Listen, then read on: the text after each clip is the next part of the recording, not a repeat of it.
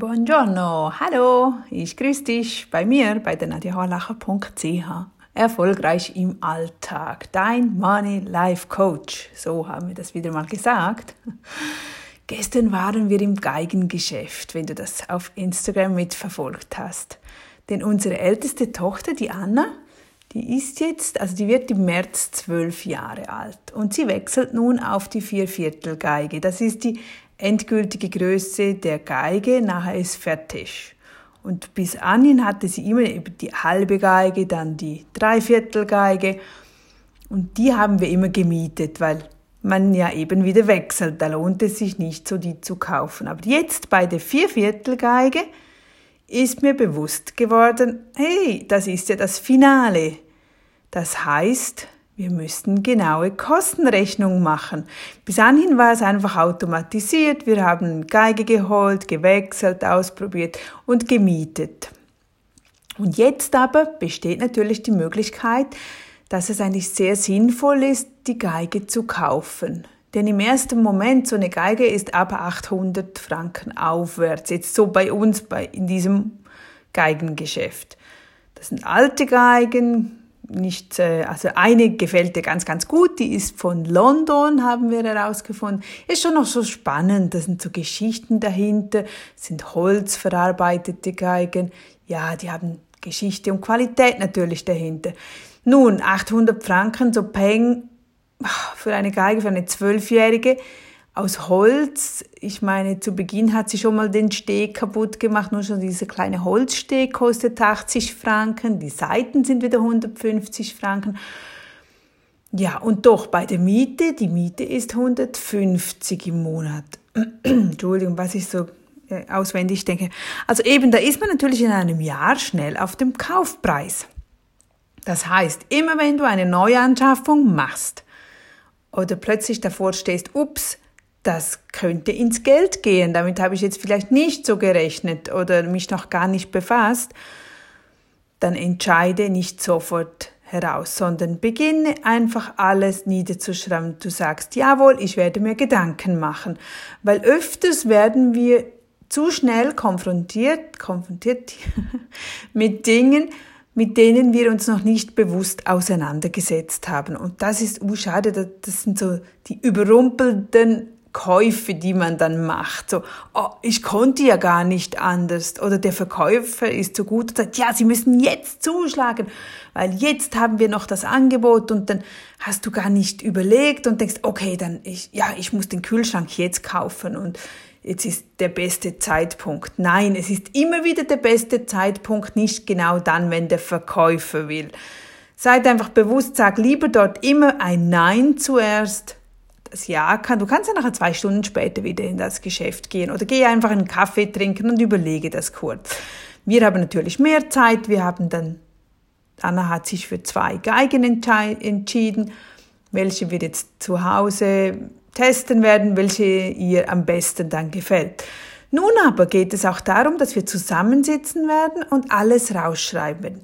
Was will ich genau? Also was wollen wir? Was sind die Alternativen? Wir schreiben die Preise zum Mieten auf, zum Kaufen. Was sind die Unterschiede der Kaufpreise der einzelnen Geigen? Warum ist diese teurer oder günstiger?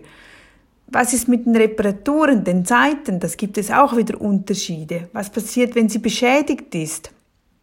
Das Material vergleichen. Wollen wir eine Holz? Wollen wir Plastik? Wollen ich weiß gar nicht, was es da alles gibt. Keine Ahnung. Wir müssen uns zuerst informieren. Und das solltest du eben auch bei größeren Neuanschaffungen, also auch schon bei kleinen. Man sollte wissen, für was gebe ich das Geld aus und will ich das wirklich? Ist sie bereit zum Weiterspielen? Hat sie wirklich Spaß daran? Ja, das hat sie zum Glück, sonst wären wir ja gar nicht. Ähm, ich habe immer gesagt, ich mag nicht, wenn mein Kind ähm, ein Instrument spielt und ich dann jeden Tag sagen muss, jetzt spiel mal, jetzt spiel mal, du musst üben, üben, üben. Nee, das muss vom Kind selbst kommen und das macht sie wirklich in Eigenregie. Aber das muss bedacht werden und muss natürlich, ja, verglichen werden. Dann auch mit welchem Geld wird das bezahlt? Sollen wir noch warten? Sollen wir sparen? Haben wir das schon beiseite? Oder wenn du weißt, dein Kind ist jetzt noch viel zu klein, aber in zehn Jahren könnte das deine ähm, Herausforderung werden, dann beginne lieber jetzt schon zu sparen. Wenn du da jeden Monat die 50 Euro auf die Seite legst für ein Musikinstrument oder 20 Euro, dann hast du das schon mal auf der Seite. Wenn du es nicht brauchst, ist ja immer gut, oder? Gespart ist immer gespart und geht ja nicht weg. Ja, und das Ganze schreiben wir auf ein Blatt Papier. Man soll immer alles niederschreiben, nicht einfach nur in den Gedanken lassen. Das verunsichert einem. Wirklich niederschreiben die effektiven Kosten. Und wenn du etwas nicht weißt, wenn etwas unklar ist, einfach nochmals nachfragen, nochmals nachfragen. Ganz egal, es ist dein Geld, es ist mein Geld und ich will wissen, was ich dafür erhalte und was das für mich genau heißt, damit wir uns dann entscheiden können, was das Richtige ist.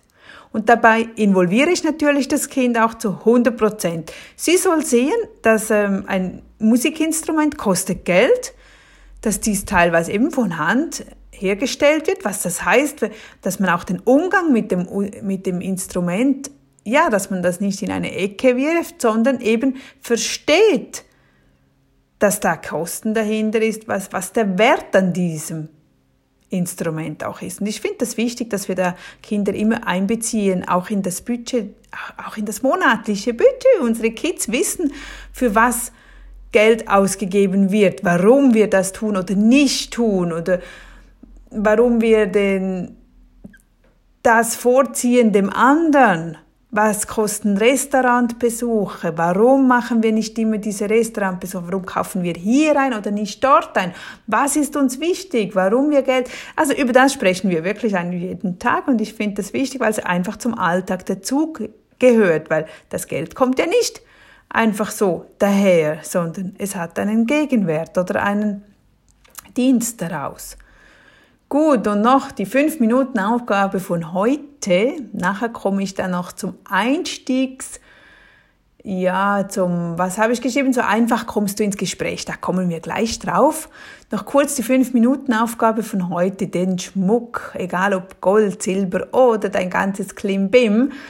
Hast du das gut organisiert? Hast du Ordnung da drin? Oder ist alles in einer Schachtel und du wühlst dich da täglich durch und alles verhattert in sich. Ja, wenn das der Fall ist, dann mach dich heute mal an diese Arbeit, diese fünf Minuten. Nimm deinen ganzen Schmuck zur Hand. Prüfe, was noch gut ist und in Ordnung ist, was kaputt ist, geht weg. Schmuck mit negativen Erinnerungen geht auch weg. Das bringt dir absolut nichts. Auch wenn es zum Beispiel noch Goldringe von früher oder Broschen oder irgendetwas ist, wo du keinen Bezug hast, dann geh das, verkaufe das, mach das zu Geld. Und wenn es einfach nur ein Billigschmuck war, dann entscheide dich und weg damit. Den Schmuck, alles, was du trägst, was du hast, soll dir Freude machen, soll dir ein gutes Gefühl geben. Du sollst es lieben, du sollst dich gut fühlen damit und absolut nichts Negatives daran sollte damit in Verbundenheit sein. Absolut nicht. Und es sollte auch intakt sein. Also wenn ein Kettchen den Verschluss nicht mehr gut ist und es fliegt immer wieder auf oder es sieht nicht schön aus, weil es nicht richtig sich schließen lässt, dann geh vorbei. Entweder entscheidest du dich zum Reparieren lassen oder wieder weg damit. Aber sonst ziehst du es an und kaum hast du es an, ach nee, das, ja stimmt, das, das trage ich nicht gerne, das geht weg. Oder ich habe einmal in, in Dubai oder Abu Dhabi, jetzt weiß ich nicht mehr, wo ich dort umsteigen musste, da gibt's ja Gold, Goldstände, da konnte man so viel Gold kaufen. Und das habe ich dann halt auch mal gemacht, zum Goldkettchen, ganz schön und toll. Nur später, diese, diese Kette, die hat mir wehgetan beim Tragen, keine Ahnung. Das hat wie so gerieben. Ja, es, es beißt dann immer am Hals und es ist, es war einfach nicht angenehm. Ich war nie auf die Idee gekommen, dass ich die Kette mal ausprobieren müsste zu tragen wie das Tragegefühl ist bei einem Goldkettchen, ja. Und ich habe das Ketten lange, lange immer behalten, aber und jedes Mal, wenn ich es dann getragen habe, nach zehn Minuten musste ich das wieder wegnehmen, weil es war nicht angenehm. Es hat immer so gebissen. Ich weiß nicht, wie man das auf Deutsch sagt. Es hat Jahre gedauert, bis ich dieses Kettchen endlich entsorgt hatte oder halt wieder ähm, ich habe es dann verkauft, dass ich es einfach weggetan habe. Nee, ich habe es nicht. Nee, weißt du, das ging in die äh, in die Box zu Erinnerungen, genau. Das war. Aber ich habe es weggetan. Ich musste es wegtun, weil es hat mich wirklich nachher genervt, obwohl ich es liebte. Es war so schön und es hat mich mit guten Erinnerungen in Verbindung gebracht. Ja, es war schade, aber auch das gibt's halt. Ich finde es gut, wenn man etwas rausnehmen kann und direkt tragen kann, ohne dass man nachher wieder etwas ändern muss dabei. Entwirre auch deine Kettchen, weil die sind ja auch immer meistens so ineinander oder so. Nimm einzelne Säckchen, die du dann verstaust damit und reinige wieder mal deinen Silberschmuck. Wenn du nun viele diese große Ketten hast als Eyecatcher, als Dekoration über das Shirt und du Ideen für die Ordnung brauchst, dann sind die auch immer toll mit einem Holzbrett. Also wenn du ein Holzbrett nimmst, Nägel oder Haken hineindrehst oder reinhaust, schlägst und dann kannst du je, an jeden Haken eine Kette aufhängen, aufhängen. Vielleicht hast du schon eine Holzwand bei dir im Schlafzimmer oder im Badezimmer oder wie auch immer, wo du das hast. Sonst nimmst du ein Holzbrett oder eine Schrankseite könnte natürlich auch sein, wenn du einen älteren Schrank hast, wo du gut auf der Seite Nägel anbringen kannst, um deine Ketten aufzuhängen. Ansonsten, ja, habe ich kurz bei Pinterest geschaut, da gibt's natürlich die Ideen mit den Sortierkästen. Wir haben auch so einen Sortierkasten wie so kleine, so viele Tupperware-Boxen ineinander, nebeneinander oder auch reine Tupperware-Boxen selbst oder einfach diese Clickboxen. Oder was habe ich noch gefunden? Ähm, Sortierkästen, die in die Schublade gehen, also diese ja, gefächerten Einlagen oder man kann natürlich auch Holzkistchen äh, nehmen oder aus Box, also die Boxen aus Papier. Oder was ich auch noch toll finde, was wir noch haben, ist einen alten Nähkasten, haben wir umfunktioniert in Schmuck. Da hat's ja schon diese Fächlein oben drin, da kommen die gängigsten Stücke rein und unten haben wir in den einzelnen Plastiksäckchen diese auseinandergenommen und aufgeteilt. Gut, und nun weiter. So einfach kommst du ins Gespräch. Kennst du die folgende Situation? Du bist an einem Apero eingeladen oder an eine Geburtstagsparty, zum Beispiel von einem Mitarbeiter von dir. Och, du hast schon dieses flaue Gefühl, ich kenne da niemanden und ich muss da alleine hin und wie soll ich jetzt da ins Gespräch kommen und der hat ja keine Zeit für mich, weil er ist der Geburtstagskind, muss ja mit allen quatschen. Was tue ich jetzt? Wie komme ich da irgendwo in ein Gespräch, ohne dass ich blöd rumstehe, ohne dass ich blöd jemanden anquatschen muss? Das Ganze ist so einfach, indem du, also kannst zwei Varianten, wenn eine Gruppe beisammen steht. Eine Gruppe steht halt beisammen und sie sind nicht so einzelne, dann gehst du hin und fragst, Hallo miteinander, bla bla bla, stellst dich vielleicht vor oder du fragst direkt, woher kennt ihr euch alle? Wie seid ihr bei ihm gelandet? Woher kennst du ihn? Oder woher kennst du den Gastgeber? Woher kennst du die Firma, die uns hier eingeladen hat? Oder hast du mit denen geschäftlich zu tun? Oder wenn eine Person alleine beim Buffet steht, gehst du hin und fragst, hey, hallo, woher kennst du den Paul? Woher kennst du die Rita? Woher kennst du diese Firma? Einfach diese Person, Firma oder was es auch, oder, oder Organisation, die zum Geburtstag oder zum Apro eingeladen hat oder für den Event geladen hat und du gehst alleine hin, dann fragst du einfach einen anderen, hey, wie bist du auf diesen Event gekommen? Woher kennst du diesen Gastgeber? Und schon bist du im Gespräch, ohne aufdringlich zu wirken, völlig neutral und angenehm. Geht voll simpel, oder? Ja, manchmal braucht es wirklich nicht viel. Also, was haben wir für einen Satz? Woher kennt ihr euch alle? Oder woher kennst du die Rita?